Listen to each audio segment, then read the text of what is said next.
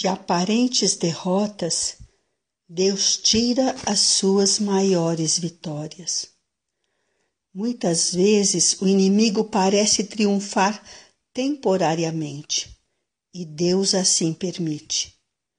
Depois então, ele confunde toda a obra do inimigo, desfaz sua aparente vitória e, como diz a Escritura, transtorna o caminho dos ímpios.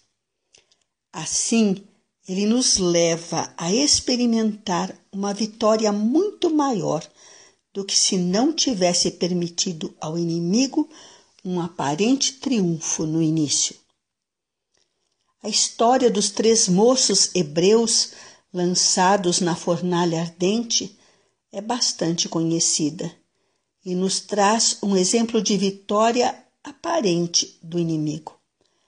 Parecia que os servos do Deus vivo iam sofrer uma terrível derrota. Por certo, tivemos em situações onde parecíamos derrotados e o inimigo se regozijava.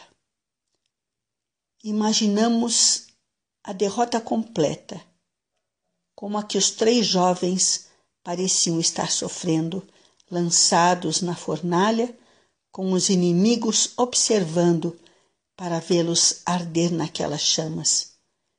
Porém, em que grande pasmo ficaram estes ao vê-los passeando dentro do fogo. E Nabucodonosor falou-lhes: Saí e vinde.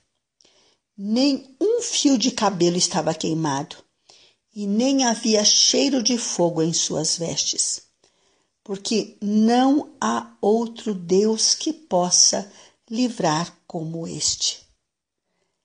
Essa aparente derrota resultou em extraordinária vitória.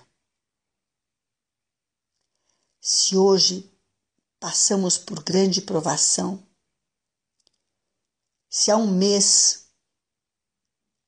fomos humilhados e perseguidos, injustiçados, hoje não tomamos essa grande provação como derrota.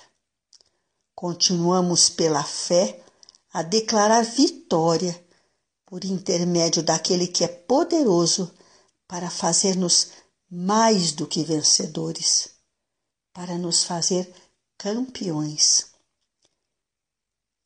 Aprendemos em tantos lugares difíceis a que Deus nos leva que Ele apenas está criando oportunidades para exercitarmos a nossa fé, de tal forma que Ele trouxe bênçãos infinitas para nosso carisma.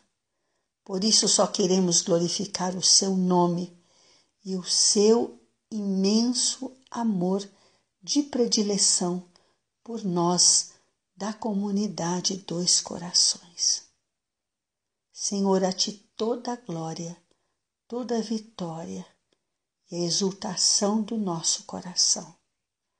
Nós te amamos e te adoramos. Obrigada, Senhor.